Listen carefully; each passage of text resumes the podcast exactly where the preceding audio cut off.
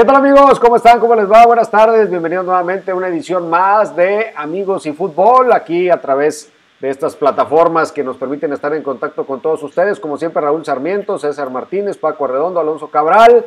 A ver, que alguien me explique qué onda con el Santos. Si fuera lotería, pues se lo hubieran ganado porque 8 de 30 es una cosa sensacional.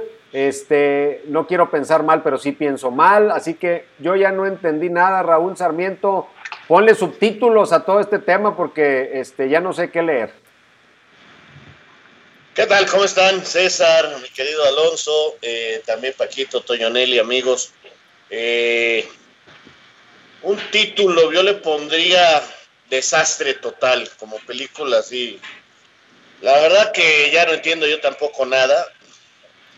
Eh, conforme se han ido dando las cosas, eh, realmente me parece triste. Yo también, yo, yo francamente quiero pensar que es verdad. Digo, y después de ver a Jonathan en su fiesta con música ahí, me imagino que, que no nada más él, sino varios han estado muy tranquilos. Yo quiero pensar así, no quiero creer que esto es una farsa sería ya jugar con cosas muy... Y, que un hospital serio se prestara para que dieran su nombre y todo esto. Sí, francamente, pues, este, sería muy triste ya muy, muy, muy malo. Pero sí, ya no entiendo nada porque, si me permiten hacer rápidamente una pequeña historia, eh, sale Chivas eh, a decir que sus exámenes y de inmediato se filtra una nota porque eso es filtrar notas, con una lista de 10 equipos, sin, sin, declaración de nadie, porque no había declaración de nadie, ¿estamos de acuerdo? Se filtra una lista de, de, que hay 10 que no quieren que se juegue. ¿Va? ¿Quién fue el único directivo que salió a decir que no, que calma? Iraragorri. Es el único directivo que declaró en su momento. Dijo, no, no, no, no, prefiero heridos que muertos. Calma. Este, y, todo se calmó, y todo se calmó, ¿no? Que ya hasta la del miércoles, no es esto, todo se calmó. Hubo pláticas y decidieron que hasta la próxima semana. Y luego uno de los equipos que estaba actuando para que se regresara como era Santos, que estaba en una lista que quién sabe quién dio, nunca ha aceptado que él estuviera en esa lista. Pero lo pusieron en la lista. Y luego sale a decir que no, que él no está en la lista y luego le salen ocho. La verdad es, un desastre. Lo que sí creo es que, que está muy fea la cosa y, que más de un futbolista no va a querer regresar. Hoy estaba ya leyendo en la mañana que hay un jugador del Chelsea, jugador importante, ya dijo que él lo entrena. Y yo creo que en México va a haber varios. Yo creo que en México va a haber varios que no van a querer. Yo ya por ahí me enteré de uno en selección nacional no quiere volver. Va a esperar a hablar con su directiva, no, no, no van a pronunciarse los futbolistas hasta que haya una decisión. Pero mucho me temo que, que vamos en camino que este se cancele. Y, y ya no me lo temo, ¿eh? Ya, Ya, ya, no te escuchamos, Raúl. Raúl. A ver, ahí, ahí, ya. Yo creo que ya sería bueno que se cancelara, que venga la reestructura económica, que se arreglen los jugadores de una manera en que no va a ser sencilla, porque va a haber, les van a, como en todas las empresas, les van a bajar los sueldos. Y eso no nomás es el fútbol y va a haber muchos que les van a decir muchas gracias, y te tienes con quién contratar adelante, pues porque en todo el mundo no va a haber contrataciones importantes. Ese es mi punto de vista. Ya. Está bien, fue un punto de vista muy amplio, Raúl. Este, mira, eh, a mí lo que, ahora sí que a manera de reflexión, y, soy una persona que, que en esta clase de, de temas tan trascendentes suele no separar eh, el fútbol de lo que es eh, la sociedad, ¿no? El, entorno. o el, o el entorno del conflicto, ¿no? no suelo ver al fútbol como una isla, ¿no? Como una situación aislada de lo que pasa en el resto del país o de los países. Entonces, eh, con base en eso, a mí lo que, lo que me llama la atención, lo que de alguna forma sí me, me llega hasta cansar, de cierta manera, es por qué aquí en México no se puede llegar a tomar una decisión importante sin que alrededor de esa decisión importante haya sospechosismo. Entiéndase la palabra, ¿no? Siempre que hay en México una decisión importante, una decisión que puede ser incluso hasta impopular, está rodeada de sospechas, de verdades a medias, de eh, datos en lo oscurito, en fin. Yo nada más tengo una duda porque digo, eh, de pronto uno como comentarista deportivo, y se lo platicaba Nacho Ambriz un poquito en broma, siente que lo sabe todo, ¿no? Y, cuando en verdad desconoces de muchas cosas. Y esta es una pregunta seria que quiero hacer porque lo desconozco, sinceramente hay una obligación de señalar el nombre de, la persona eh, infectada. En este caso, hay una, hay una obligación por conocer el, nombre de los, los nombres de los ocho jugadores. Y entonces, ¿por qué, por ejemplo, aquí en México nos enteramos a las horas que Paulo Dybala estaba enfermo? ¿No? Y que otros futbolistas importantes de otros clubes en Europa habían salido positivos. Entonces, está bien, digo, respeto como, como se estila el, mismo grupo Orlegui dio, dio un comunicado dando a conocer el nombre de su jugador en Tampico. El mismo grupo. Ah, bueno, ellos, ellos dieron el nombre del jugador de Tampico que tenía COVID. Entonces, por favor, sáquenme de la duda y, y, respóndanme, si alguien, si alguno sabe, ¿por qué no podemos conocer el nombre de los ocho futbolistas cuando, cuando políticos, cantantes, gente que tiene que ver con el entorno, gente que tiene que ver con la sociedad, de una manera importante, de una manera masiva, levantó la mano en su momento y dijo, estoy infectado y no pasa nada o no pasó nada. No sé, ¿eh? A lo mejor lo estoy leyendo mal. antes que nada, les mando un abrazo a todos, saludos. Eh, a mí lo que me llama muchísimo la atención es la pésima, pésima, pésima imagen pública que tiene Alejandro de Arragorri en estos momentos. Como un tema tan serio como es un tema de la salud, de inmediato todo mundo pensó que era algo fingido, que era algo provocado, que no era cierto, porque le convenía a Alejandro de Arragorri y a Grupo Orlegui cancelar el torneo. Esa fue la primera lectura que se le dio a la noticia de, los ocho positivos del COVID-19. ¿Por qué? Por el tema del ascenso, eh, la, cancelación de, la liga, eh, la cancelación del descenso, porque se ha involucrado a Alejandro Arragorri en muchos temas que han sido impopulares y que desde, el, desde mi punto de vista han sido, se han resuelto todos a favor de Alejandro Arragorri, de Grupo Orlegui y de sus, eh, de sus socios. y, y exacto, y perjudicando eh, al fútbol mexicano y sobre, sobre todo al, tema deportivo, ¿no?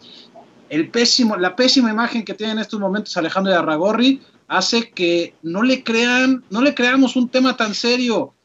Esa fue la primera lectura. Ya después que fueron, fuimos conociendo un poco más, bueno, pues eh, primero se dudaba hasta en qué laboratorio se habían hecho. Bueno, ya salió el hospital, que no se había reportado al estado de Coahuila. Ya salió que sí se reportó a la Secretaría de Salud Estatal que no es posible tantos jugadores. Salen las fotos de Jonathan Orozco y también sale una foto de Gerardo Arteaga, en, unos arrancones en Guadalajara. Eh, o sea, que los jugadores de Santos también tienen muchísima responsabilidad. Dar nombres directos sería simple y sencillamente, bueno, nos podemos contagiar todos y puede ser de diferentes formas, pero si haces una fiesta o si vas a unos arrancones, pues evidentemente estás rompiendo el llamado de las autoridades a quedarte en casa y a cuidarte, ¿no? Y puedes contagiar a más. Yo estoy, pues la verdad es que seguro de que se va a cancelar ya el torneo porque este es un golpe que si bien les va, retrasaría por lo menos dos semanas más la decisión o el día de la decisión y dos semanas más es un tema que ya no se puede permitir el fútbol mexicano, porque ya se empalman los calendarios. Yo estoy casi seguro de que se va, bueno, yo estoy seguro que se va allá a suspender el torneo. ¿Cómo estás, Paco? ¿Qué tal, Alonso? ¿Cómo estás? Flaco, Toño, Raúl, un placer saludarlos, amigos nos acompañan este mediodía. La, realidad es que sí hay que preocuparse mucho por el tema de la salud, sí, por los jugadores, por los ciudadanos, por todo lo que ustedes quieran, pero otro de los temas que también está muy presente en la mesa y después de lo que vimos con Santos es la salud, la salud financiera de los equipos. Esa situación de que si vuelven van a tener que pagar de sueldos, van a tener que eh, los compromisos de los jugadores al diferirles salarios. Ya sabemos que hay algunos que ya no quieren, pero si no se reanuda el torneo, bueno, pues sería una salvación para muchos clubes, Raúl, y tú lo sabes, económicamente hablando, les vendría bien a los equipos, porque ya no tendrían más gastos, no están, no están teniendo ingresos desde el 15 de marzo. Si paran en estos momentos y se ponen a pensar ya para arrancar en julio en la apertura 2019, me parecería que sería la alternativa en estos momentos. Es cierto, los Santos movió absolutamente todo. Minutos antes, y lo vamos a escuchar en estos momentos, eh, de que se diera la, notificación o, la noticia de que la gente de Santos había dado eh, positivo ocho jugadores por COVID-19, platicamos con Ricardo Cortés, que él es el titular de la Dirección General de la Promoción de la Salud de la Secretaría de Salud.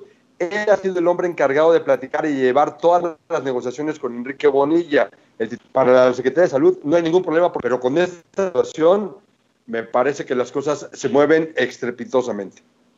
Va. Y eh, lo que están haciendo ellos es analizar el documento de, Chivas y, si no me equivoco, de algún otro equipo de, Juárez. San Luis, Juárez y San Luis, eh, que están ellos analizando los documentos de otras ligas como la Liga MLS eh, de los Estados Unidos, la Bundesliga. Estamos esperando nada más a que se carguen los videos. Eh, para poder adaptarlo a la realidad de la sociedad mexicana y de la liga. No estaríamos en contra, eh, estaríamos inclusive a favor de que se regrese a la actividad siempre y cuando se, se salvaguarde la salud pública por encima de todo, la salud de los aficionados, la salud de los equipos y, del cuerpo arbitral y con eso podemos eh, eh, analizar cómo sí regresar. No estaríamos en contra, eh, estaríamos... Y este, lo que están haciendo ellos... Pero, ¿por qué? O sea... Porque así somos los mexicanos, flaco. lamentablemente, una de las, así como en el mundo nos ven siempre alegres, siempre este, dispuestos a, la fiesta, y, y lo somos, eh, también tenemos una serie de efectos este, clarísimos. Entonces yo, yo por eso desde la semana pasada les dije, este, no, no, no tomemos ejemplos ni de Alemania ni de nada, porque somos muy diferentes. Somos, somos, tenemos una cultura muy diferente. Costa Rica ahora sí es un país más chico, pero, pero es un país este, que, que hay que aceptar que tiene una cultura diferente al nuestro y, y que aunque fueron criticados por algunas cosas, están jugando al fútbol, tratando de salir, que, es importante. Eh, también su situación en sanidad es diferente, son menos, eh, en fin, hay muchos, muchos porqués, ¿no? Pero este, lamentablemente, este, así somos, o afortunadamente dirá alguien, dirá, así somos, ¿no? ¿Por qué nosotros nos atravesamos a la mitad de la calle? Y en todos los países. Y, miren que los he visto a todos ustedes, porque bendito sea Dios, hemos viajado por todo el mundo y llegamos y, nos empezamos a reír. Ay, son muy cuadrados. Ay, ¿por qué son así? Porque nosotros somos muy diferentes. En Alemania, recuerden, todos anduvimos en Alemania, decíamos, ¿por qué son tan, tan cerrados, tan, tan específicos? Bueno, platicábamos en un live con, con este en Instagram con, Alonso. Eh, llegamos, nos sentamos a, tomar un, a cenar y a tomar una cerveza en, en Dortmund y, no fue que pidieras, te daban dos tarros. Oiga, no, no, pues, ustedes me conocen, a mí no me gusta mucho la cerveza, este, pero te ponían los dos tarros porque así es, y, a ver, diles que no. O cuando Adolfo Río se quería pelear porque, este, oiga, está fumando aquí y es un lugar cerrado para los alemanes eso no importa. Y queriendo sacarlo, ¿cómo? El asunto es que eh, el, asunto es que nuevamente hay una decisión alrededor del fútbol mexicano como que con un con un manto, ¿no? Con un con un velo ahí que cubre que cubre la realidad como es este ¿Ustedes recuerdan alguna, alguna decisión importante exenta de, de, de, alguna sospecha. Pero hasta, incluso. Hasta, hasta, las cosas buenas, caramba. Exacto, eso, eso iba, César. Hasta las cosas buenas, ah, esto lo hicieron porque le conviene a alguien, nada más. ¿no? Hasta, hasta, las cosas positivas, y sí, lo dijiste muy bien, güey, todo, todo. Eso, eso eso es simple y sencillamente la falta de liderazgo en la cabeza y también es un reflejo de la sociedad en la que vivimos. También eso es cierto, o sea, y, lo del tema de la falta de liderazgo, pues eh, es una realidad, o sea, tendría que salir la liga a decir, a ver, ocho futbolistas de Santos, fulano, sultano y perengano, dos de determinado equipo, fulano y sultano, uno de tal equipo, fulano, y no pasa absolutamente nada, digo, nosotros nos enteramos del tema Paulo Dybala en tiempo real prácticamente, o sea, conforme se fueron dando las cosas, y mira de quién estamos hablando y de qué club y de qué fútbol, ¿eh? Todos en Inglaterra dieron, dieron a conocer, a ver, tal equipo tuvo tantos, los demás equipos ninguno. En, en, España, equipo por equipo, dijeron, nosotros salimos todos bien, de acá no, acá hay dos que están ya separados. El, el Betis fue el único que no dio los nombres. No, en España creo que no dieron los nombres, Raúl, porque hubo, hubo algunos otros más. ¿De dónde venimos? pues sí. Pero bueno, sí, no, sí, sí, sí. Pinche Colón.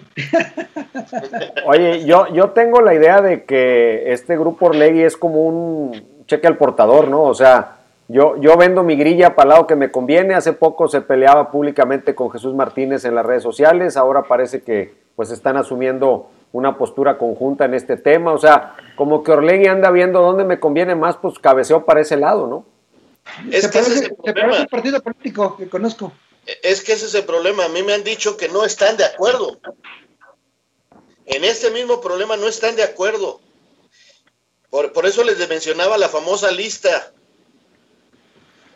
La famosa lista alguien la hizo, pero a la fecha, a la fecha, excepto Juárez que ya dijo que él quiere jugar, León que dijo que no quiere jugar, Cruz Azul dijo que sí, pero Chivas dijo que sí, pero los demás nombres que aparecieron en esa lista, ¿quién, los dio? Y, por eso vuelvo a decir, y el único que salió a decir, a ver, cálmense, cálmense. Juárez dijo que sí, ¿eh? Juárez sí. De, hecho, Juárez sacó un comunicado. Por eso, dije Juárez, Chivas, que ya está preparando. Y bueno, y supuestamente esa era la molestia de Orlegui. Si él ya había mandado a hacer los exámenes a sus jugadores porque quería jugar. Ahora, este, ¿Sigue, ¿Sigue el video, Toño? ¿Perdón? Tenemos problemas técnicos. el video lo tengo. ¿Lo quieren ver el, del, ah, el, de la Secretaría de Salud? A ver, ahí va. Sí, nos, dice, nos dice Claudio que ya está listo también. ¿eh? Pues vamos a tener a Claudio Suárez, que bueno. nomás que conteste, dile, porque no contesto. Va. No estaríamos en contra, eh, estaríamos inclusive a favor de que se regrese a la actividad siempre y cuando se, se salvaguarde eh, la salud pública por encima de todo, la salud de los aficionados, la salud de eh, los equipos y, del cuerpo arbitral, y con eso podemos eh, analizar cómo sí regresar. Y a ti te caía bien ese güey. ¿Sí, se vio o no se vio? ¿Sí vieron el video? No, yo no lo vi. Yo no. no, yo por eso te pregunté. Pues aquí está corriendo bien, en teoría se debió ver. Bueno. déjame ver en mi, cuenta de Facebook. Bueno, ¿qué onda con Claudio Suárez, Paquito Arredondo? Que se le marca, ya pues me dice, es que me manda mensajes, pero no los puedo escuchar, tengo el teléfono. Le, le he marcado muchas veces y marca no disponible. Ay, Dios mío. Si quieres, te, te desconecto tantito, Paco, para que hables con él. A ver. Va. Nomás díganos si estamos al aire o qué onda. Sí, sí, sí, estamos al aire, siempre hemos estado al aire. ¿Pero qué está ahorita? Ahí está, nosotros. Y la gente oyendo aquí lo bonito. Bueno, nada más, nada más explicarle a la gente que nos está escuchando que, que bueno, la tecnología de repente nos falla y tenemos algunos problemillas. ¿Ya checaste el video, César? ¿No se ve? Una bola de viejos, este... ¿No se vio al aire el video? Este, no lo sé, no, no pude. No, tienes Facebook. Voy a mandar un mensaje para decirnos. No tienes Facebook, está bien. Y prometo, y prometo este, a ver si pasando esto, un ingeniero de audio y sonido. Oye, pero yo, yo, lo, que, yo lo, que creo es que es demasiado grave inventar eh, esto, ¿no? Porque al final de cuentas es lo que es lo que está, es la sensación de muchas personas, es, es, el, eh, lo que estaban opinando muchos, ¿no? De que esto yo, Oye, dice, dice la gente, dice la gente que sí se vio que ya lo pasamos dos veces. Ah, ok. Ah, muy bien. Los que no lo están viendo se me hace son ustedes, no, no está llegando el retorno, pero sí, sí se vio. Bueno, lo importante es que lo vean. te regañaba Marito Castillejos a todo, a todo rato? ¿Qué, perdón? ¿Ya ves por qué te regañaba cada rato Marito Castillejos? ¿Por qué? Pues, nos tiene sin información, Toño Nelly. No, qué bárbaros. Oye, pero a ver, lo cierto es que, digo, todo parece indicar que ya no habrá liga, ¿no? O sea, que no se reanuda la liga. Pues es que el gobierno, en lo ese es el camino. Parece que ese es. Eh, eh, el gobierno decía, está bien, empiezan a entrenar como están planeando inicio de julio y después del media, de mediados del 15 de julio pueden jugar. Entonces iban a buscar en estos días una especie de hacer un calendario para poder este, cumplir y, jugar. Entonces, este, en eso íbamos hasta que aparecieron los ocho. Oye, es que ayer, curioso, porque ayer estábamos al aire con Paco Redondo en un programa de radio. Paco Redondo me hizo el favor de, de, de, acompañarme en mi programa de radio. Y así cerramos, ¿no? Con el hecho de que, de que en un día habíamos recibido dos espaldarazos por parte de las autoridades para que se reanudara la liga. ¡Pum! cortinilla de salida y en ese momento se da a conocer el tema de los, de los ocho santistas, ¿no? Entonces, todo lo que se había platicado minutos antes, durante una hora con Paco, con Gilberto Alcalá, con, con mis compañeros de transmisión, pues se fue, pues este, pues a la basura. cambió, cambió radicalmente. Bueno, el, propio, el propio Alejandro Ibarragorri, eh, TUDN, en línea de cuatro, eh, dijo, esto es una, esto, esto es un cambio de 180 grados él quería jugar. Él empieza diciendo eso porque él está molesto por todo lo que ha pasado y porque alguien lo puso en una lista que no estaba. Entonces, la gente cree que nunca quiso jugar y de repente aparece con que es, una secta de, informaciones por todos lados. ya no saben ni a quién creerle, ni, ni que está platicando Redondo. Yo solo, yo solo le creo a, mi viejito redondo. Oye, Paco, ve, a comprar la verdura, ya, ya está pasando ahí el, frutero. Oiga, hay, otro ah, tema. Hay, un tema muy interesante, mira, y que tiene que ver, y va a tener que ver con, México. Es una teoría que yo tengo y pasa por el tema deportivo, pero sobre todo también por el tema político. Eh, en Estados Unidos, ayer sale un reportaje, una nota, haciendo un cálculo de cuánto perdería la NFL con estadios a puerta cerrada en la, temporada, en la campaña. Se hablaba de 5.500 millones de dólares, tomando en cuenta que la taquilla, el, costo del boleto por entrar a un partido de la NFL es el más caro, ¿no? Para un deporte profesional en los Estados Unidos. 5.500 millones de dólares. Los tres equipos que más dinero perderían por este concepto sería el que más, los Vaqueros de Dallas, 600 y cacho millones.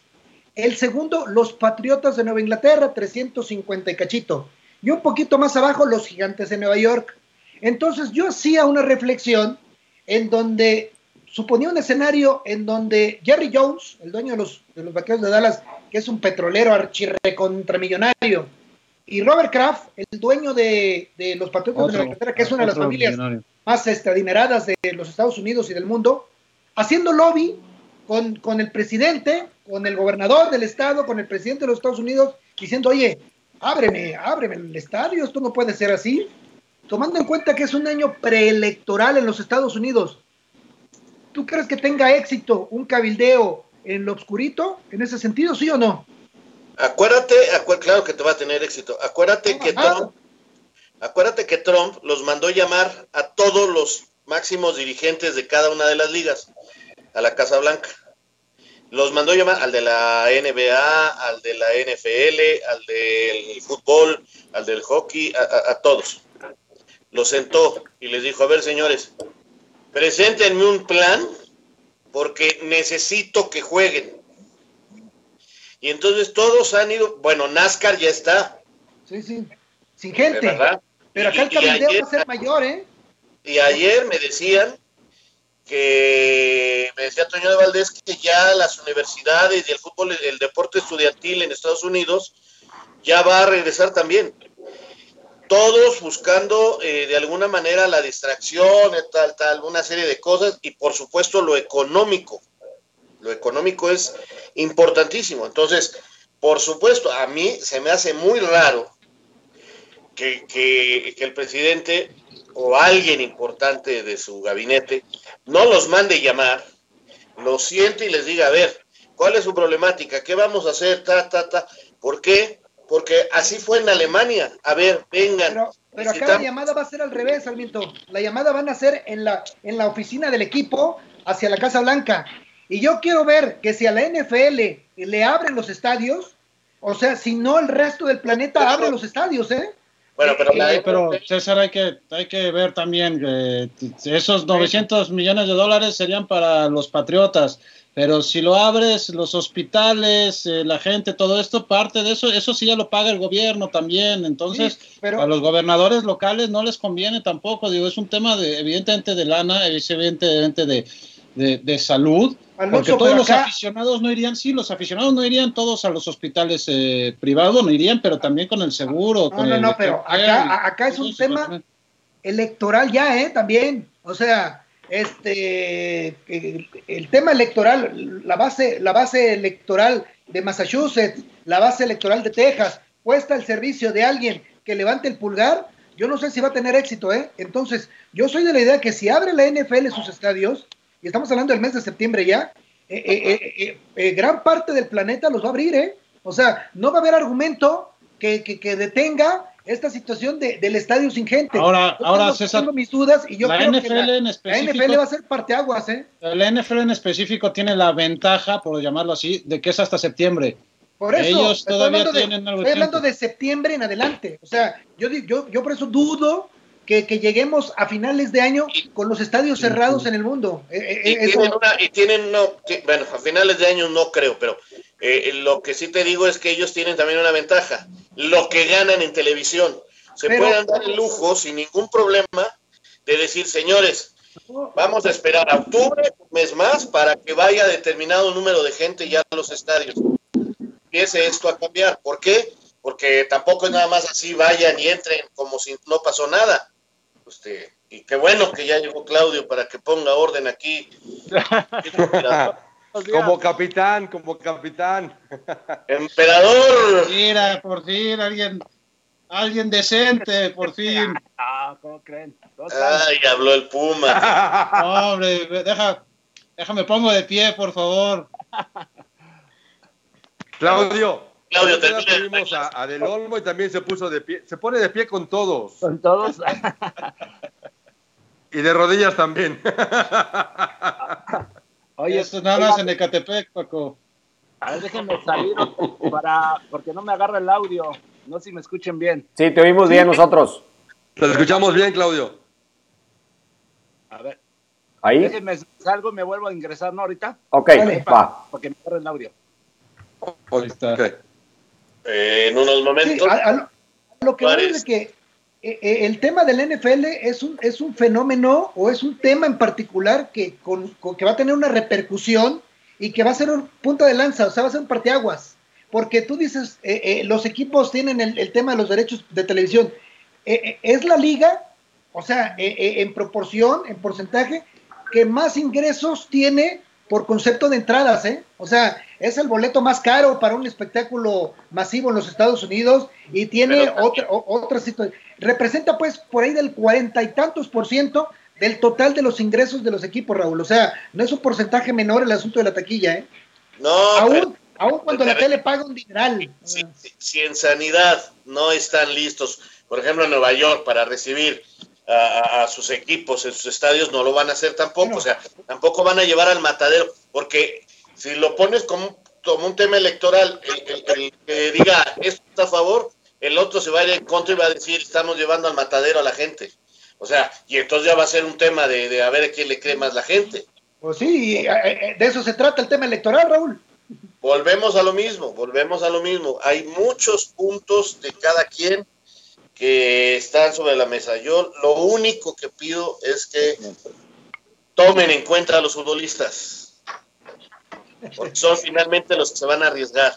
Y ya el otro día me dijeron que no están muy de acuerdo, pero yo sí creo que después de haberme pasado tres meses, eh, algunos cuidando a bebés, este, encerrados para irme a meter otros en arrancones y otros este, con la tambora ahí a un lado en la, en la fiesta.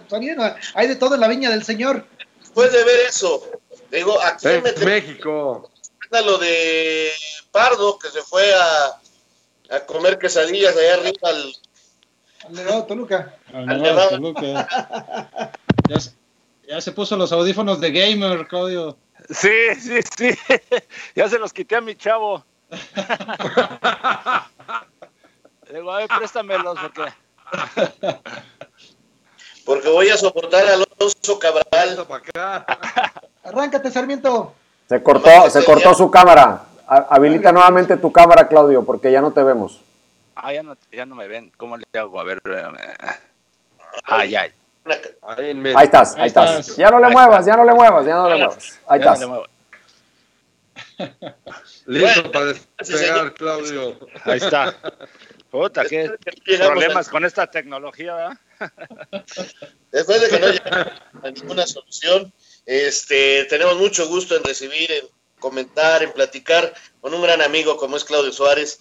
Claudio, bienvenido aquí entre amigos y cosas del fútbol, una charla amena, la verdad, y, tocar algunos puntos de nuestro balompié, de tú ahora que estás radicado allá en Estados Unidos, nos puedes platicar cómo ves las cosas, en fin, este, primero que nada, un abrazo bien grande. Este, ya estás hecho todo un comentarista deportivo. La verdad, la verdad, yo nunca pensé, Claudio, que tú te fueras a, tomar por este rumbo de la televisión y de los comentarios, ¿eh? No, ni yo tampoco. Bueno, antes que nada, saludarlos. Gracias por la invitación, Raúl, Paco, César, Alonso, este, Toño, no lo veo a Toño, pero. Acá estoy, acá estoy. Aquí estoy, sí. Aquí está. No, un gusto saludarlos.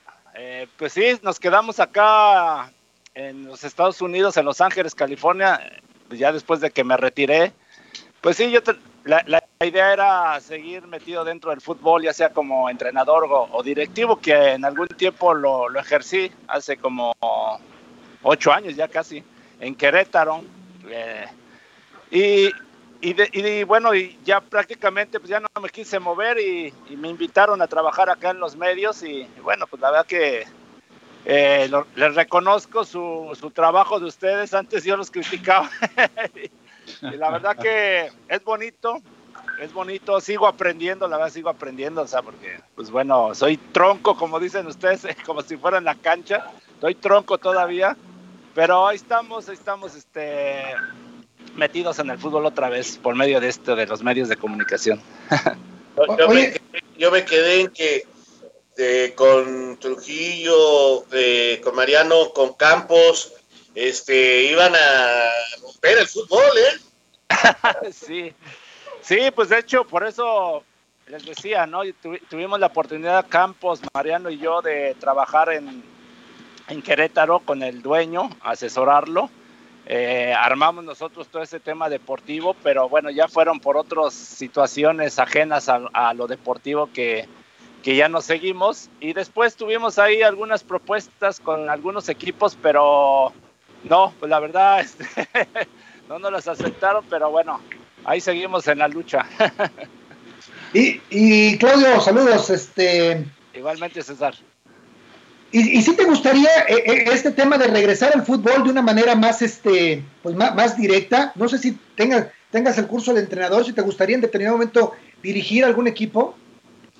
Sí, sí, tengo el curso de entrenador. De hecho, acá de repente que sale algún curso, alguna conferencia, pues trato de asistir, de seguirme preparando. Eh, lógico, me ayuda. Tengo una escuela de fútbol eh, acá en Los Ángeles, este, eh, pues voy una o dos veces por semana a entrenar a los jóvenes. Este, eh, sí, no descarto, pero la verdad lo veo complicado. Créanme que toqué puertas y, y, sabes que es que está muy amañado muchas cosas y cuando empiezas a decir oye, yo no quiero esto, quiero esto, estas condiciones, pues ya así como que me dice, no, pues es que... Pero fíjate... Como que, no estás en este lugar. Dices, dices que toqué, toqué puertas. un tipo con tus números, con tu trayectoria, con lo que fue tu carrera como futbolista y con lo que puedes aportar, tendrían que tocarle la puerta. Yo, por ejemplo, tiene mucho tiempo que, que no concibo cómo, por ejemplo, Claudio Suárez pueda estar tan alejado o tan ajeno al tema de selección nacional, por darte un ejemplo.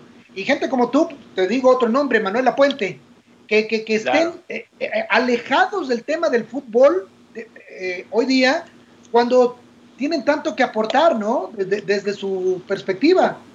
Pues creemos que sí, que tenemos, pues bueno, a mí me tocó vivir, pues ahora sí que muchas experiencias, este, sí, ¿no? Y, y yo y, entiendo que muchas veces piensan ellos que muchos directivos que no te has preparado, ¿no? Que no, no estás muy metido en esto y, y este y sí los entiendo, ¿no? Pues finalmente sí son los dueños del balón, pero yo siento que sí hay mucha gente eh, fuera del fútbol que puede aportar muchísimo, pero te digo eso ya son decisiones de ellos.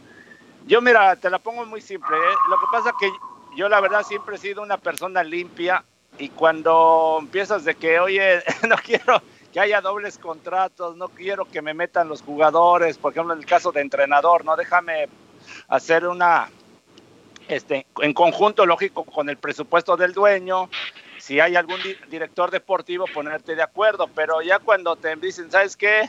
Porque te digo, yo ya he tocado puertas y, me dijeron, no, ¿sabes qué?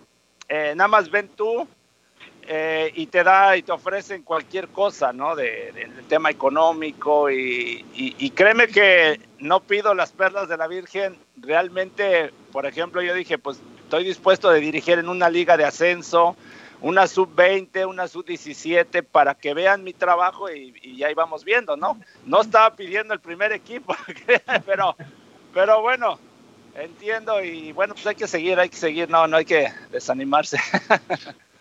Claudio, ¿cómo estás? Te un abrazote. Igualmente, Alonso. Oye, Claudio, te, iba, te, iba, a preguntar, este, hace poco sonó tu nombre junto con el de Jorge Campos para regresar a Pumas.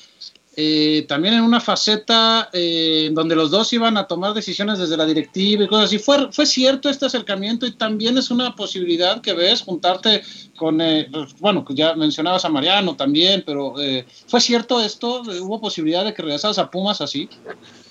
No, ahora no, últimamente no. Hace años sí, realmente yo ahí sí reconozco con, con el ingeniero Jorge Borja. Este, Borja eh, me llamó eh, justo, no me, no me acuerdo quién era, salía de director deportivo, que era don Mario Trejo. Estaba empezando, con Borja empezó también el Beto. Beto, no, pero no, Beto ya no estaba, porque en ese entonces nosotros estábamos con Querétaro y, y, este, incluso, pues bueno, tenían mucha relación en ese entonces por el tema del equipo Pumas Morelos que muchos nos mataron, pero bueno, a lo mejor ustedes no saben muchas historias de ese equipo, pero... Yo, sí, yo sí me la sé. ¿eh? a ver, perdón, Claudio, pero los, la, crítica era de que por qué se había vendido, ¿no? ¿O a eso, a eso vas o no? Sí, sí, sí, que, que, que nosotros, o sea, nos habíamos acabado ese equipo. La verdad que era muy difícil salvarlo. Entramos seis meses, que nosotros al dueño al dueño, este, el ingeniero Amado Yáñez, Jorge Campos y yo le decíamos, ingeniero, no lo compre porque la verdad es muy complicado salvarlo, mire esto.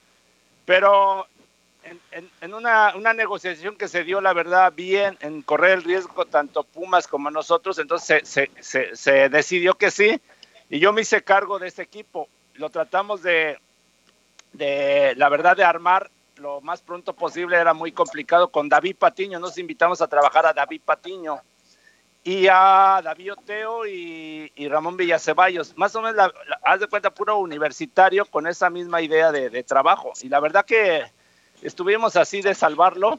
Después, pues bueno, ese equipo desciende, lo venden a Coaxacualpo y lo ascendemos con Chito, Ramón Villaceballos. Lo volvimos a ascender ese equipo a la... A Pero bueno, nos criticaron mucha gente que nosotros en Pumas, pero nosotros no pertenecíamos a Pumas, que nosotros habíamos hecho muchas cosas mal. Y en ese entonces, bueno, Aspe salió, después a mí, ya unos dos o tres años, me habla el ingeniero Jorge Borja, pero yo tenía una situación de mis papeles acá, que yo no podía salir de Estados Unidos, entonces estaba con esa decisión de, de ir y perder todo el trámite Y entonces le dije, no, aguánteme, pero pues ese aguántame, pues ya, tú sabes, hay que tomar decisiones así de un día para otro. Eso es lo más real que me pasó. Ok. Paco. Hola, Claudio. ¿Cómo estás? Paco. Redondo, gracias por atendernos. Bien, bien, Paco. Al contrario. Gracias. gracias a ustedes por Oye, Claudio, eh, hace tiempo también hablábamos eh, en una ocasión que nos encontramos en el aeropuerto en el tema de, Juan Carlos Osorio, que estaba como técnico en la selección nacional. Eh, tú no estabas muy de acuerdo, cómo se han manejado las cosas. ¿Hoy sientes que la selección está en mejores manos? ¿Hoy sientes que sí se puede dar ese paso tan anhelado como es llegar a un quinto partido? ¿Hoy se está en buenas manos con el Tata? Yo creo que sí. Bueno, lo de Juan Carlos Osorio, o sea, no era un tema ni personal ni, ni cosas de, este, de manejo, sino en el tema deportivo, ¿no? Lo que él decía, su metodología, no estaba yo, no, no estaba de acuerdo. Sí, adelante, adelante medio me congelé o te congelaste, no sé. Pero no, este, a lo que voy es que no estaba de acuerdo más o menos en su metodología de estar cambiando constantemente de, alineaciones, ¿no? De no darle una, una continuidad, ¿no? Porque pues a mí me ha tocado, me tocó estar con muchos entrenadores, conozco, bueno, pues ustedes están dentro del fútbol, conocen los sistemas de muchos equipos, y yo no he visto un entrenador que esté cambiando y cambiando y cambiando, o sea, son pocos. Bueno, ese yo por eso no estaba de acuerdo. Pero, y ahora con el Tata Martino, pues a mí la verdad me gusta, ha sido congruente el Tata de, lo que dice, de lo que hace y, y cómo está la selección. Aunque vámonos a la realidad, la selección ahorita pues no tiene tanta competencia fuerte, ¿no? O sea, la verdad que esto de las eliminatorias pues esperemos que no tenga ningún problema y pueda calificar México al Mundial, ¿no? Y por todo esto que pasó, pues bueno, se, este, los partidos que estaban en puerta pues se suspenden por lógico. Yo creo que el más complicado fue contra Argentina, ¿no? Que ahí sí se vieron muy mal, pero yo creo que fueron más errores puntuales, errores defensivos, que por eso se llevan esa goleada contra Argentina. Eh, Claudio, el tema selección es, es un tema de entrenador o es un tema de qué es lo que hay? Es decir, más allá de decisiones, de cambios, menos cambios, tatas o no tatas, ¿tenemos más en la cancha para aspirar al quinto partido? ¿O es una cuestión simplemente que pues hasta ahí nos alcanza el, fútbol que tenemos? Pues mira, Toño, la, la, verdad, lamentablemente, creo que se está escaseando el jugador mexicano de calidad. O sea, la realidad es porque el tema del sistema de, eh, de la liga mexicana, ¿no? De tantos extranjeros, de, se empiezan a reducir las oportunidades al joven mexicano, a los jugadores. Yo creo que sí hay una muy buena camada de, jugadores, este, sobre todo esta última del 2018. El otro día un amigo, un compañero me habló y, me hizo ver, digo, sí, sí, tiene razón, porque nosotros en nuestra época, te hablo de los 90, 94, que, que México, después de tantos años, no iba, iba a otro mundial y, no, y nosotros no llevamos tanta experiencia, la verdad, internacional, eh, no teníamos ese fogueo como esta selección del 2018, ¿no? Jugadores que están, muchos en Europa, que no están en los grandes equipos, la verdad hay que, hay que, hay que decirlo, este, eh, y muchas veces exigimos de más, ¿no? Yo creo que ni estamos tan mal, ni estamos ni, ni por las nubes, yo creo que hay que ser congruente, ver, ver nuestra realidad, pero hay que trabajar mucho. O sea, yo insisto, o sea, si mientras no haya proyectos a largo plazo, va a ser muy complicado, la verdad, poder aspirar a algo más grande. Paul. Escuchando atentamente a Claudio, yo comparto con él varios de los, de los puntos que ha tocado. Eh, creo que sí, que esta selección es más congruente de alguna manera eh, a nuestro fútbol y yo sí creo que se puede llegar a más. Yo creo que también hemos tenido un poquito de mala suerte. Sé que muchos no me creen. Porque, porque también, o sea, por ejemplo, la selección de ustedes fue eh, un penal, a lo mejor la falta de capacidad o de concentración. Este, los cambios, Raúl, los cambios. Los cambios, pues. Los cambios. El portero era malísimo. No, no, no, no, no. comparto con César. Ah, Saludos, compadre. ¿ah?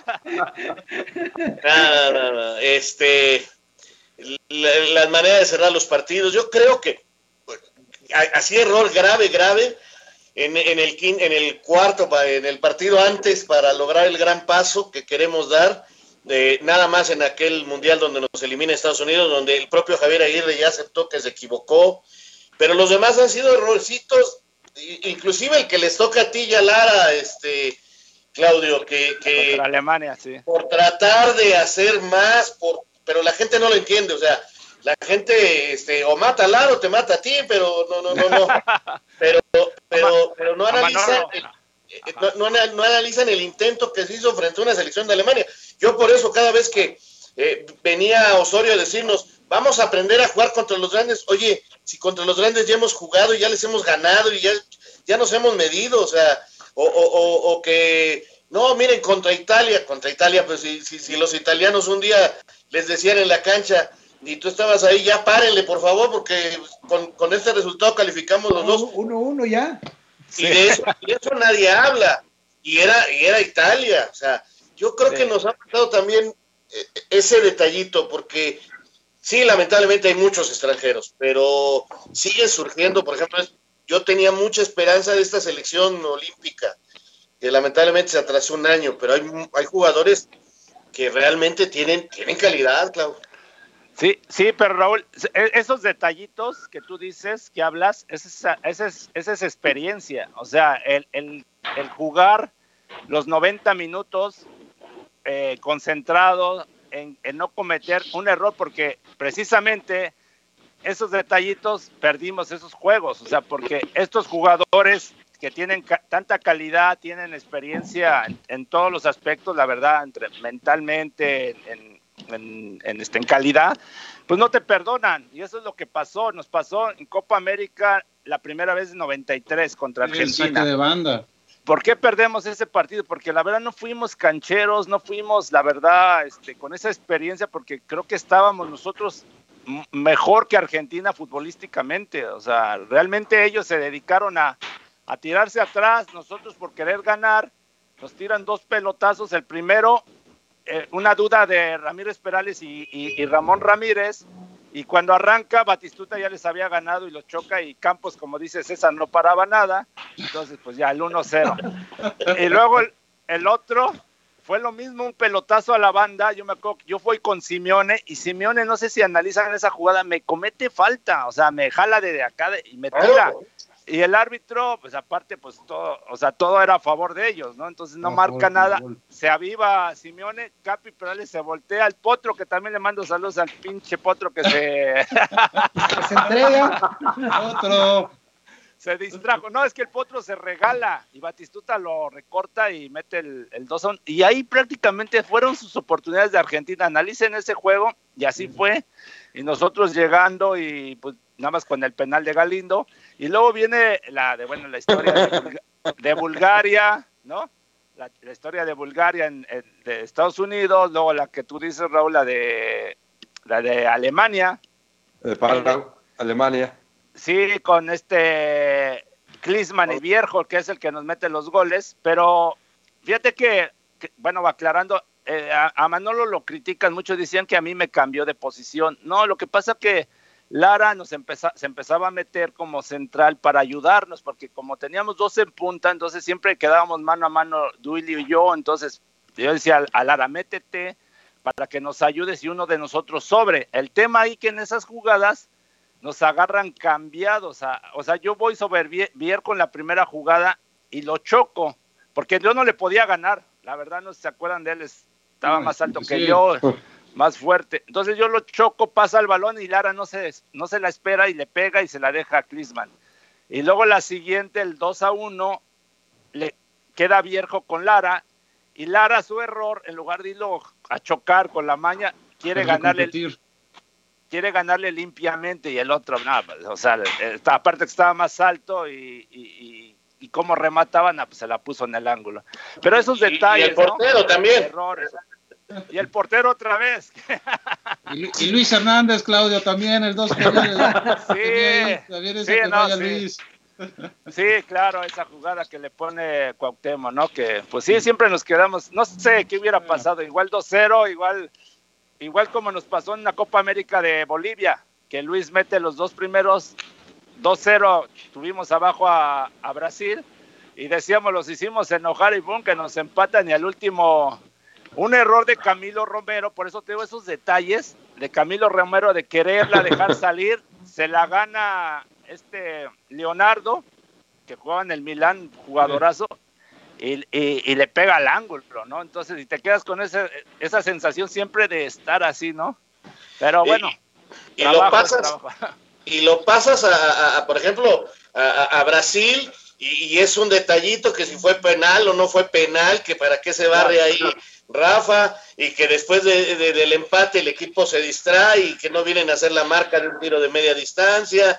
También 2006 el 2006, el gol de Maxi, ¿no? O sea, ah, en, el 2006, que, que, que, si no fue este muchacho de los Pumas a hacer la marca, que dice Gonzalo, que dice la Volpe que fue error suyo, yo digo, meter un gol así, francamente, pero, pero fue un detallito.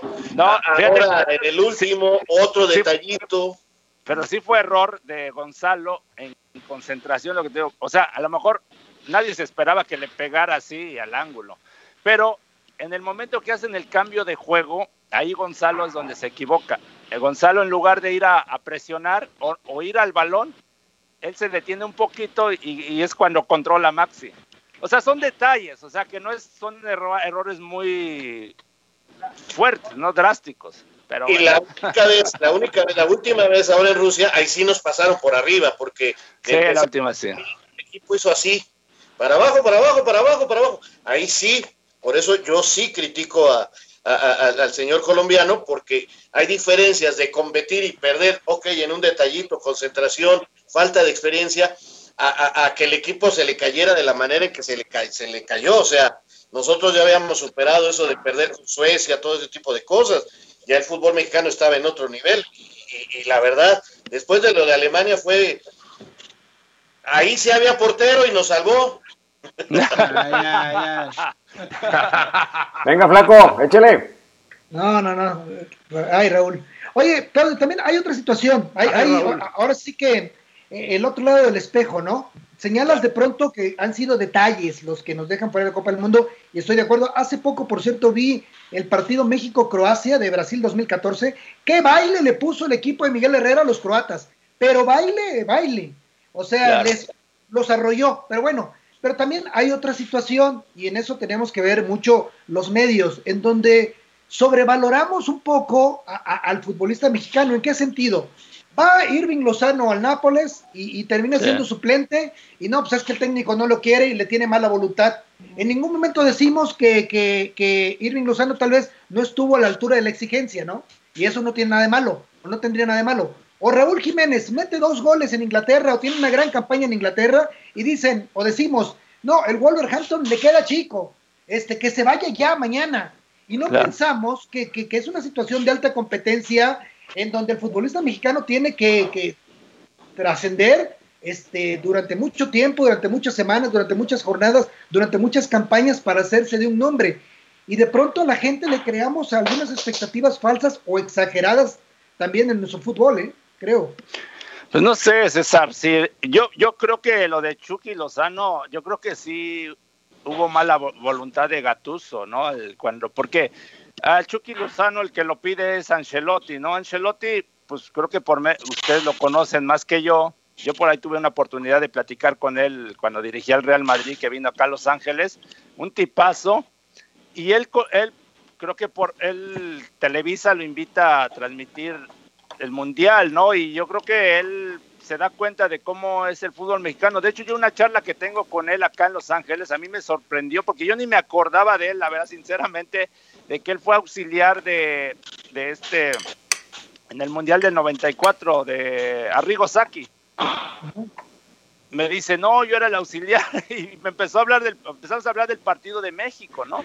No, mira, estuvo difícil y estaba Fernando Hierro, que que era su auxiliar de, Ancelotti en el Real Madrid y, entró a la plática porque ellos estaban, dice, no, y en, perdón, y en Dallas qué calor y bueno, empezamos a platicar este tema. Entonces, yo, a mí me da la impresión que es cosa de también de que el, entrenador crea en ti, este, y creo que Ancelotti creyó en, en Chucky, por eso se lo lleva, llega Gatuso y yo creo que es un tema más incluso de racismo. A mí me tocó también acá en Estados Unidos un entrenador que no quería, no veíamos, no quería a los latinos, a los mexicanos, o sea, no sé, o sea, su mentalidad, o sea, de, entonces no sé si sea un tema similar, ¿no? Lo del Chucky, ¿no? Porque la verdad, con todo respeto, yo he escuchado muchos europeos o mucha gente internacional en el fútbol que dicen, ah, México no existe, o sea, te, pues la verdad te ven muy inferior.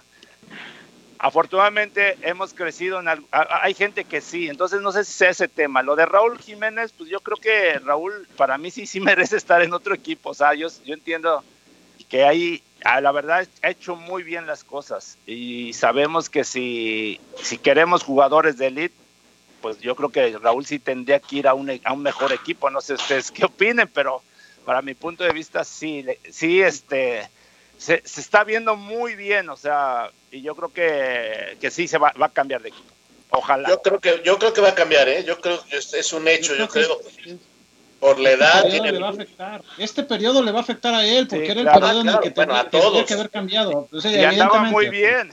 Estaba perfecto. pero, pero, sí va a cambiar de equipo. Y, y, les digo rápido, porque tiene 29 años. Si no es, si no es ahora, ya no le van a, ya no va a aspirar a un contrato importante. Su promotor es Méndez, este señor que maneja el fútbol allá en... Jordi Méndez. Eh, o sea, eh, eh, ¿por, qué, ¿por qué la Juventus? ¿Por qué ya se habla de la Juventus? Porque ya se va Higuaín, parece que al MLS.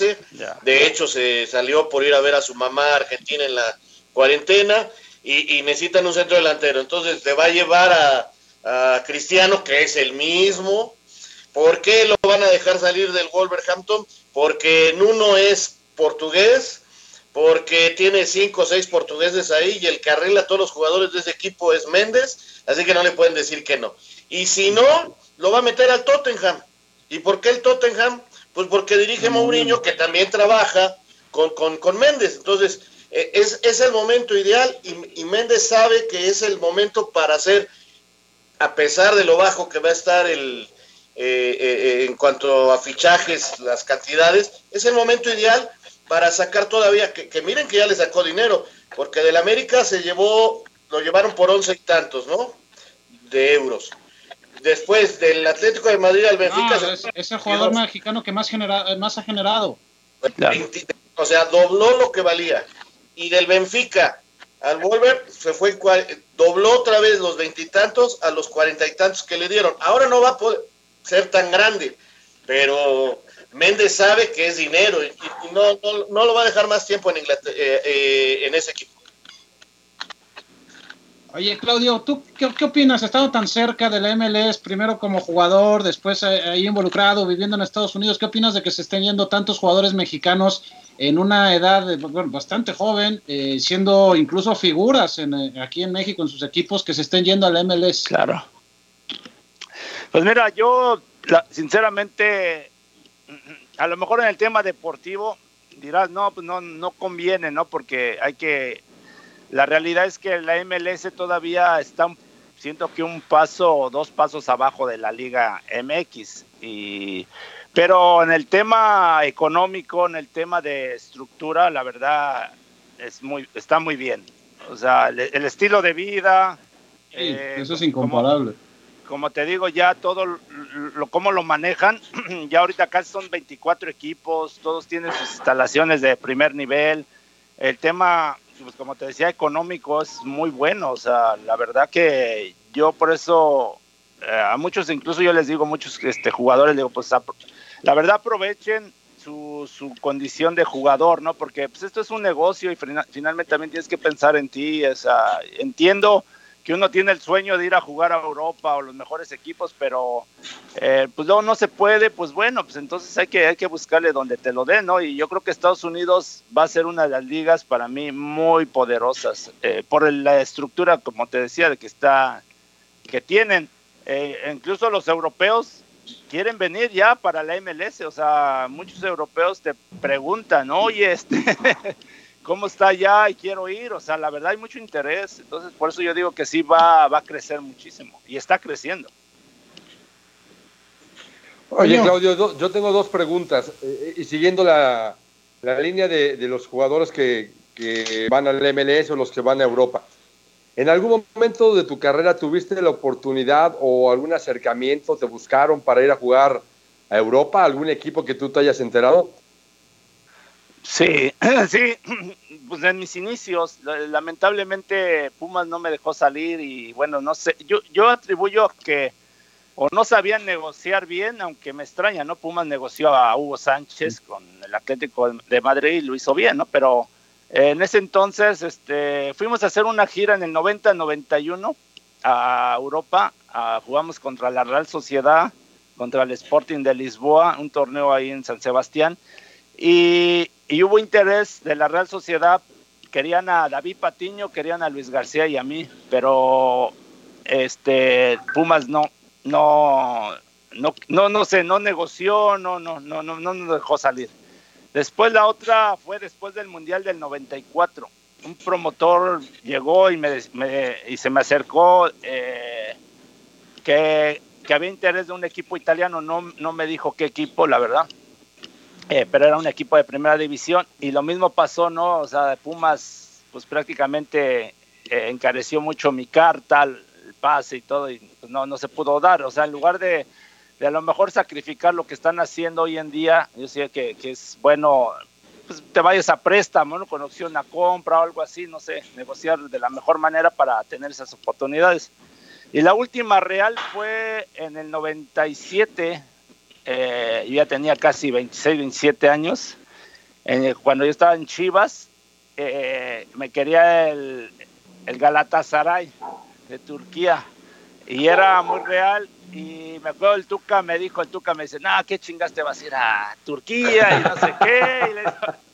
Pero bueno, también fue un tema económico entre Chivas, yo sí, la verdad dije, pues ah, no pasa, a ver, un año, dos años, y no sé si se acuerdan, después se, fue, se va Sergio Almaguer, y que de hecho fue la Champion. Y esa fue, bueno, y la última fue, pero esa ya, no sé si fue cierto o no, cuando Rafa Márquez se va al Mónaco, en el 99 estábamos juntos en la Copa América de Paraguay y, fueron los la gente del Mónaco a, ver a Rafa y alguien me dijo, dice, oye, preguntaron por los dos, pero dice, puta, si tuvieras 10 años menos, pues igual y sí.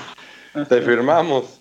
Sí, pero no, pues Rafa tenía 22 años o algo así, 21, 22, la verdad. 20, 21. Sí, sí, sí. Pero no sé si fue cierto o no, pero ese fue el comentario.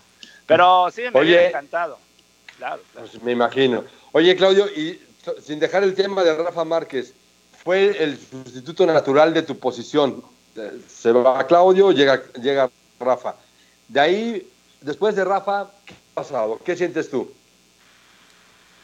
Pues no sé, yo sé que sí se trabaja en fuerzas básicas bien, ¿no? O sea, eh, bueno, bien entre comillas, porque tienen un, perdón, un desmadre con muchas cosas.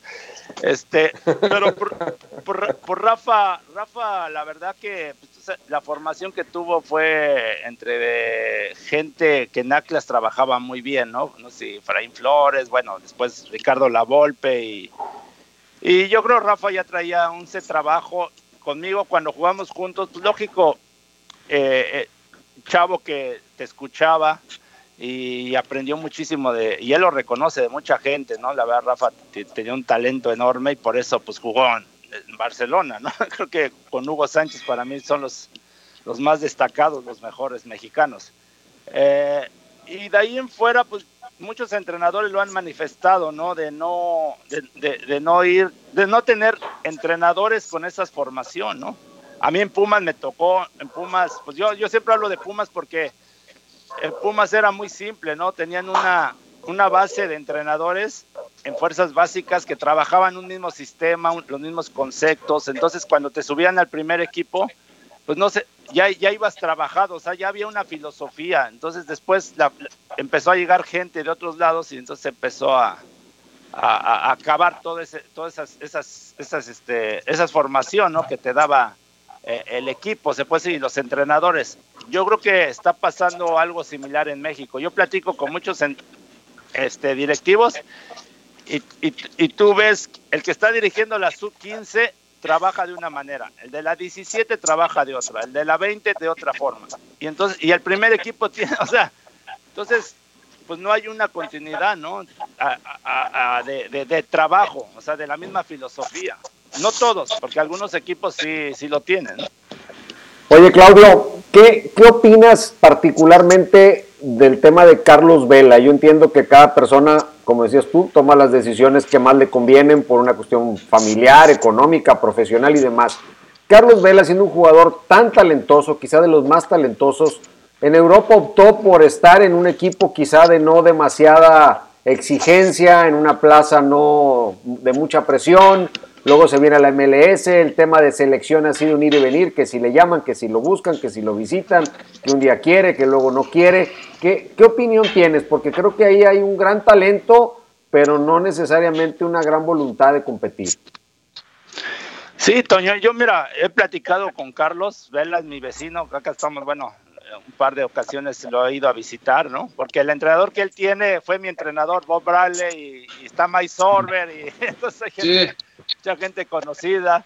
Eh, y, la verdad no lo había tratado y, él, bueno, el comentario, pues es que él estuvo muchos años en España, en la Real Sociedad, ya ves que yo creo que él esperaba que irse a un equipo grande, ¿no? O sea, pero yo creo que al ver que no, no se daba, pues yo creo que él, pues creo que hace, toma una buena decisión porque lo que gana, lo que el contrato que le ofrecieron, pues no sé si en otro lado se lo iban a dar. No creo que en México, no creo que en mismo España, ¿no? No, no tenía ese contrato.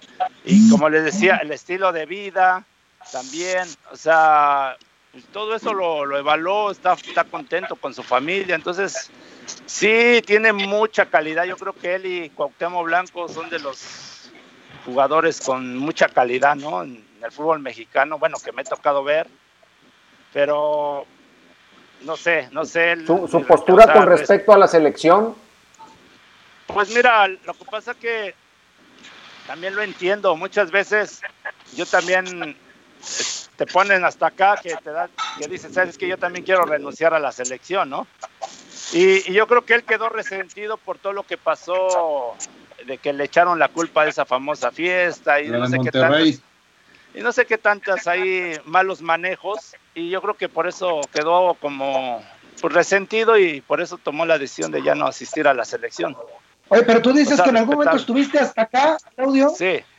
Y fuiste más 160 veces, o sea, este, pues, convencer, ¿no? Qué bueno que estabas hasta el gorro, hermano.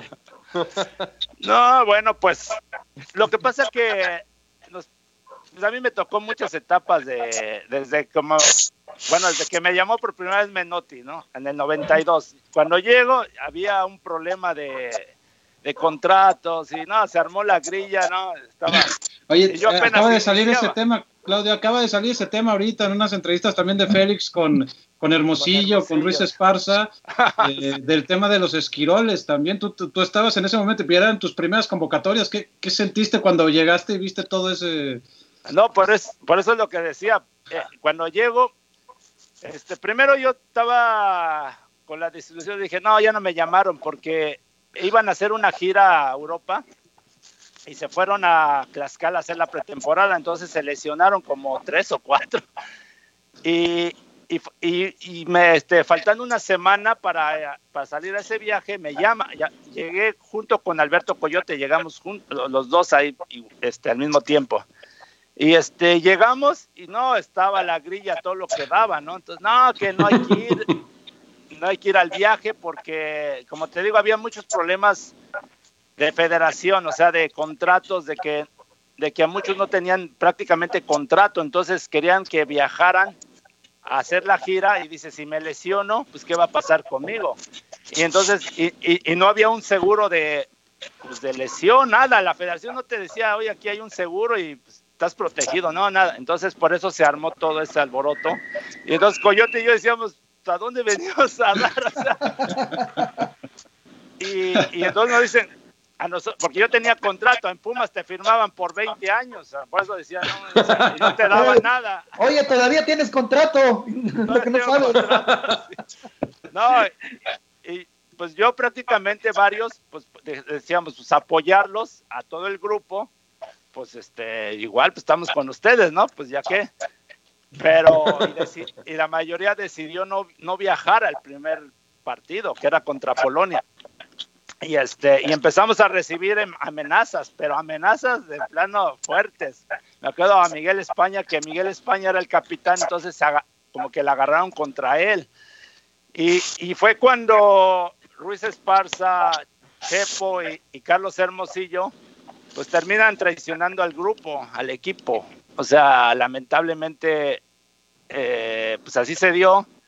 Eh, y por eso fue el, pleito con, con, ellos, ¿no? De que, de que ellos supuestamente iban a estar en apoyo de todos y a la mera hora, pues dijeron que no porque la federación nos citan en las oficinas a hablar con la federación en la tarde, noche, y, ellos tres por la mañana van con Emilio Maurer y, con Ibarra.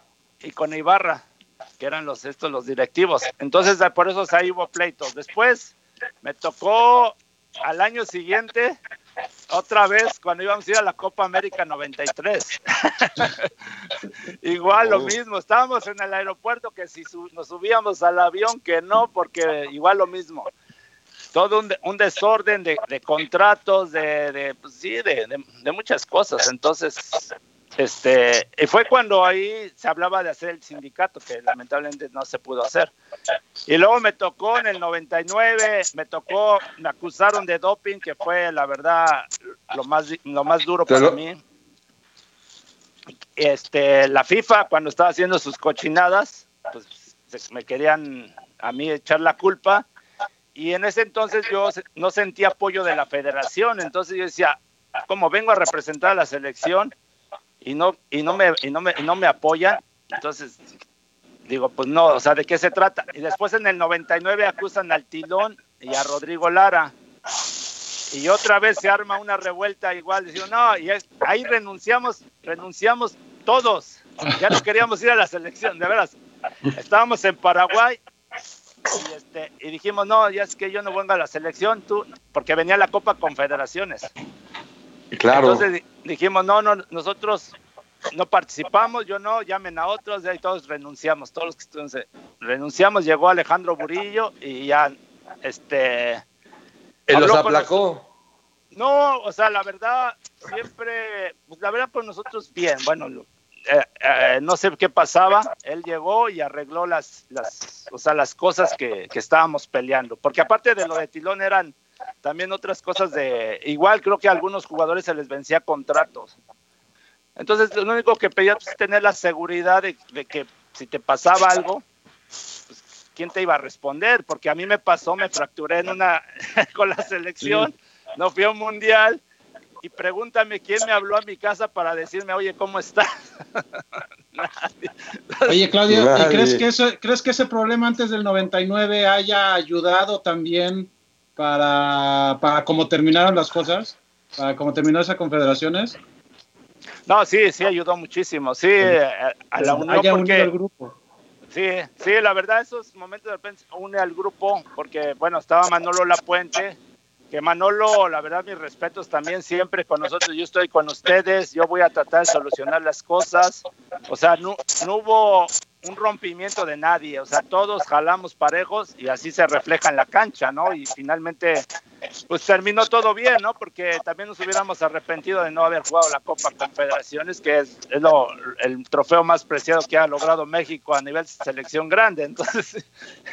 Entonces, la verdad que sí nos hubiéramos arrepentido, pero pues bueno, pasaron muchos, tantos pasajes y yo me voy enterando, ya que no estoy en la selección, que siguen pasando detalles. Entonces, Nada más cambian los, los, las épocas, los, personajes. Pero los personajes, pero sí han pasado o siguen pasando cualquier cantidad de, situaciones en la selección. Pero me sigue llamando la atención, y perdón que sea redundante en el tema, que no se aproveche tanta experiencia que existe de, gente que está en plenitud hoy día para poder aportar este, por lo menos puntos de vista, eh, eh, opiniones, sugerencias, este, políticas, estructuras, pero bueno, pues ahora sí que cada quien, ¿no? Eh, es así como se estila en México y listo, ya está. Pues sí, porque yo te, te, puedo, les puedo platicar muchas, entre buenas, porque han sido también cosas buenas, no, no todo era malo, pero, pero evitar esos detallitos, lo que dice César, ¿no? O sea, hasta de, logística, de viajes, ¿no? Porque yo escuchaba que algunos jugadores se quejaban de ese tema, ¿no? A nosotros era lo mismo, ¿no? De repente, una vez hubo un viaje a Japón, íbamos a un torneo y nos entramos, la Federación Japonesa mandó boletos para todos a primera clase, ¿no? Pero resulta que pues, a los jugadores, o sea, iban todos los directivos, sus familias y los jugadores. Atrás. atrás. atrás. Y luego también hacían negocio con nosotros las agencias de, de viajes, o sea, por ejemplo, de repente decíamos, oye, pues mándenme en un vuelo directo, ¿no? No, te mandaban escala para allá, para acá, por todos lados. Entonces, espérate, o sea, y te vas enterando que resulta que agencias que están atrás de la federación pues, quieren hacer su negocio. Entonces decíamos, pero ¿por qué lo permite con nosotros quieren hacer negocios? O sea, nos tienen que darnos las comodidades, lo mejor, ¿no? Para que, o sea, vamos a competir. O sea, y así te puedo decir detalles y detalles. Yo me acuerdo en el Mundial 2006 antes del partido contra Irán, el primer partido llevábamos psicólogo, llevábamos que la señora esta de la Volpe, que uh, trabajamos el Feng Shui, que eh, y no sé qué, para que nuestra alma esté, nuestra alma esté tranquila y todo. No, cuando antes del juego era un desmadre, todos encabronados porque, porque los boletos que te dieron a las familias estaban todos separados, o sea, hasta, como dicen, gallola algunos, no, no, no, no.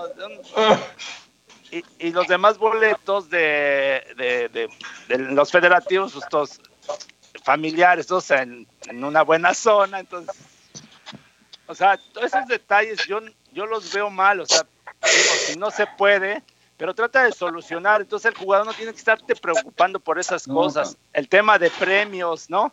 De primas, a mí, yo porque me tocó ser capitán muchas ocasiones, yo decía, no, cabrones, ya, yo a mí no me estén dando lata porque la agarran conmigo, o sea, es que empiezan a decir que tú eres el grillo, que tú esto y esto, entonces la agarran contigo, o sea, entonces organizamos una comisión de jugadores, pero todas esas cosas no tenemos que estarnos preocupando, no sé si me explico, por cosas administrativas. Claro. tú tienes que ir a jugar, tienes que ir a, pues sí, a hacer lo mejor posible. Y sí, no sé si siga pasando lo mismo. Ya he escuchado ahí, por eso el tema vino de Carlos Vela, por ahí creo que es algo. Cerramos, Raúl, cerramos. Por supuesto que está pasando, y por supuesto que, por ejemplo, el Chicharo se quejó, y por supuesto que se siguen quejando de mil cosas que lamentablemente eh, siguen ocurriendo. Es, increíble. Oye, y, y desde allá de Estados Unidos, ¿cómo ve nuestra liga? ¿Cómo ves la liga con todo esto que está pasando? Tú lo estás viviendo en Estados Unidos. Acá en México, pues ahorita que iniciábamos esta charla, pues la verdad ya no sabemos ni qué pensar. Ya, o sea, mientras en otros lados todo parece muy estructurado y planeado, aquí está totalmente en el aire si regresa el fútbol, si no regresa el fútbol, si tenemos este ocho infectados en Torreón. Claro. No, pues lo, que pasa que yo creo que es de, cada país, ¿no? También las autoridades, ¿no? Veo que en México hay mucha confusión, ¿no? De parte de las autoridades. Acá en Estados Unidos, pues ustedes saben que Nueva York y acá California son de los lugares más infectados y, la verdad sí está complicada la situación. Pero en el tema del deporte, pues ya no han dado fecha exacta, pero ya regresaron los equipos de la MLS a trabajar eh, en sus instalaciones y parece que se habla que ya a, este, a, principios de junio o a mediados ya se pueda reactivar otra vez la liga.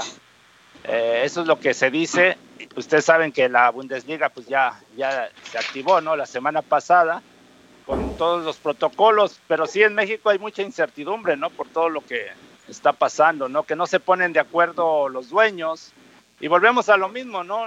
Si no hay alguien que toma esa decisión, pues entre ellos no se ponen de acuerdo, ¿no? Como acá en la MLS hay un comisario, el comisario Don Garber, que él es el que toma las decisiones, entonces él dijo, mientras no haya las garantías para el jugador, para todos, no vamos a, no vamos a empezar, pero lo dijo muy claro, entonces prácticamente pues están esperando eso, pero yo creo que sí se va a activar la, la MLS yo creo que a finales de junio.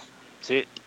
Oye, Claudio, Nos pregunta, saludos a José Francisco Pérez Hernández, saludos a Ro Rodríguez que están siguiendo la transmisión, a Jorge Osvaldo Pinto, a Oscar Jiménez, Mago Schwarzenegger, la verdad es que tienes muy buen rating, Claudio, por supuesto. No, ustedes, ustedes. Pregunta, José Francisco Pérez Hernández. A ver si vienes más seguido. ¿Qué jugador fue el que más trabajo te costó marcar? Ya sea en, clubes o en selección, ¿te acuerdas de algún rival así que digas, o sea, que, te tocaba contra él al día siguiente y ya estabas sufriendo algunos? No, varios, varios, varios. Lo que pasa que cada jugador son diferentes características, ¿no? En el juego aéreo, por ejemplo, a nivel nacional, pues Ricardo Peláez, Carlos Hermosillo eran difíciles en el juego aéreo, Ivo Basay, me acuerdo. Pero a nivel internacional, pues Batistuta, ¿no? Pues es lo que decía, los goles que nos metió. Pero los que me volvieron loco, que decían, no, estos cabrones, este Romario y, Ronaldo, el fenómeno. Y de hecho acabo de ver un partido que jugamos un amistoso en Miami, nos volvieron El gol de Romario, el gol de Romario del ángulo, de prendiéndola de volea, ¿no? Metió, metió, metió tres goles Romario. Y este, al minuto 20 ya íbamos 3-0, ¿no? Y, acabo de ver ese partido, lo busqué. a Ríos, ¿no? De la, Ríos era, el portero, ¿no? Era Adolfo. Era Adolfo Ríos era Duilio Davino la, en la defensa, Ramón Ramírez, Pavel Pardo del lateral derecho, yo del, central por derecha, estaba Beto Aspe y... Ahí estaba el problema entonces, Claudio, en la contención. ¿Quién era el otro? Sí, no, porque de hecho Bora, era Bora el técnico, termina sacando a Carlos Hermosillo y creo que a Sague, y mete a Marcelino Bernal y a, y a Villa, para que no nos metan más. ¡Ay, muere! Sí, sí, sí, No, en serio. No, no. Era el peor partido. Ahí sí sufrimos, sufrí. Bueno, yo sufrí muchísimo con estos. Oye, Claudio, ¿te acuerdas aquella final Copa Oro contra Brasil, ahora que lo señalas? Que, que fue muy famosa. Acá. ¿Qué tan cierto es que finalmente ustedes fueron los que dijeron, a ver, nos vamos a jugar así, nada de que, porque Bora respetaba, pero ustedes dijeron, no, no, no, no, espérame, este, ya hubo experiencias y, y hay que tomar esto de otra manera. No, mira, todos los equipos pasa, ¿eh? O sea, hay siempre una base de jugadores importantes. Yo por eso cuando técnicos dicen aquí no hay jerarquías y todos son iguales, no les creo, porque pues yo creo que en todos los empleos hay gente de experiencia, gente que tiene cierta jerarquía y en el fútbol es lo mismo. Entonces, pues nosotros prácticamente era ponerse de acuerdo con el entrenador. Bora nos pedía, me acuerdo de esa ocasión, que esperáramos a Brasil. Yo creo por esa experiencia, ¿no? Que hablábamos de que... Porque fue en el 96, sí, por ahí, yo no me acuerdo, pero... Pero bueno, Bora nos dijo, no, espera, hay que esperar a Brasil porque no sé qué. dijimos nosotros, no, no, no, vamos a presionarlos, a, y aparte estaba lloviendo, fue precisamente en Los Ángeles, en el Coliseo el partido. Las, la cancha no estaba en muy buenas condiciones, entonces nosotros, pues a meter pierna, dijimos, vamos a meter y todos parejo, parejo. Y la verdad que, pues bueno, afortunadamente creo que fue Cuauhtémoc el que metió un gol y Beto Aspen, si no me equivoco, creo que... No, Luis García metió gol. Luis García, Luis García, 2-0. Pero jugamos así, ¿eh? Ahora sí que a puro correr y, y nos fue bien, nos fue bien. Y, a, calmarlos. Sí, ya Bora, pues, ¿qué nos iba a decir? Bora, no, al contrario, Bora dice, no, muy perfecto que, que tomáramos las decisiones así.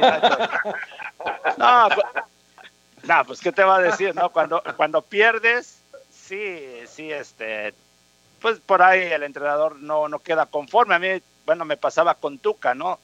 Tuca Ferretti, yo trabajé con él casi 12 años. Entonces, este, a mí me decía, tú ordenas y presionamos y nos tiramos para atrás, bueno, todo esto, ¿no? Entonces a mí me dejaba ciertas tareas y algunas ocasiones, yo me acuerdo, le decía a mi lateral, ¿no? Pues ve, ve al ataque o ve a volantear, lo que nos decimos, a volantear esto. Y no sé, y pues bueno, me equivocaba y en medio tiempo llegaba, ¿quién chingaste dijo que saliera? Decía al, al lateral y yo, y el otro me volteó a ver y le digo, no, tú yo le dije, ah, ya no, está bien. Pero pues es parte, o sea, son decisiones que tienes que tomar, o sea, que estar en el entrenador, esa comunicación con los jugadores, ¿no? Porque si no, ¿cómo? Es difícil realmente que el entrenador te diga, esto, esto, esto, porque tú estando en la cancha sientes otras cosas. O sabes otras cosas que ellos no ven luego. Muy bien. No sé si los convencí. Sobre todo ese feeling de aquí metemos, o, si no metemos fuerte, nos van a pasar por arriba. O sea, y, y, verle la cara al rival, saber cuándo puedes atacarlo, cuándo no. Claro. Eso sí me parece que es del futbolista y ahí es e, esa clase de personalidad, ahí estoy totalmente de acuerdo contigo que se ha perdido. El futbolista actual, sobre todo el mexicano, no tiene ese feeling de esa personalidad de, de saber calibrar el momento de los partidos.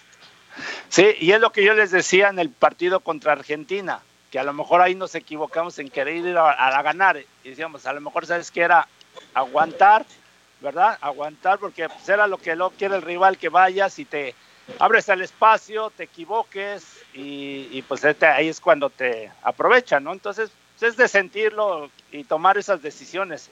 No sé el día de hoy si los jugadores lo hacen o no. Yo me imagino que sí. Es otra vez lo que decía César, gente que sí sabía cómo aplicarlo, que aprendió, que cometió errores, que aprendió, que lo hizo bien después eh, pues también tu experiencia, pues que la, que la usen más ahí, que, que, te aprovechen más, pues es, es, justo lo que mencionabas. César. Ahora, te confieso, Claudio, que yo le he movido el equipo a Sarmiento varias veces desde adentro, ¿eh? Este, yo, yo sí, en más de una ocasión. Pero, pero César, siempre es a beneficio del equipo, porque había unos bueno, tú lo piensas así, él no lo piensa. Ah, bueno, entonces qué fácil, lo qué, qué, fácil lo desnudaste, Claudio. Qué fácil.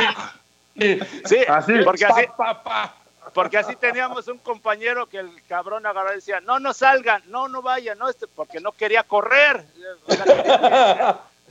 estar, ahí atrás.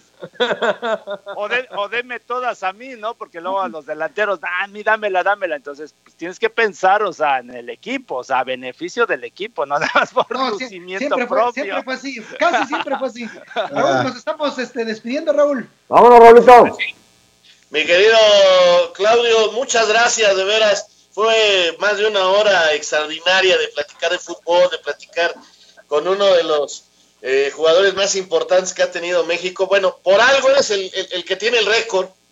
Ah, la verdad, muchas gracias. Este, sabes lo que Si ves a Jorge, pues dale una patada de plano, de mi parte. Ahorita, sí, tenemos mucho contacto ahorita, como estamos todos en su casa, pues no, o sea, después se la doy, pero de tu parte. gracias, gracias a todos por invitarme, me la pasé muy bien, me encanta hablar de fútbol.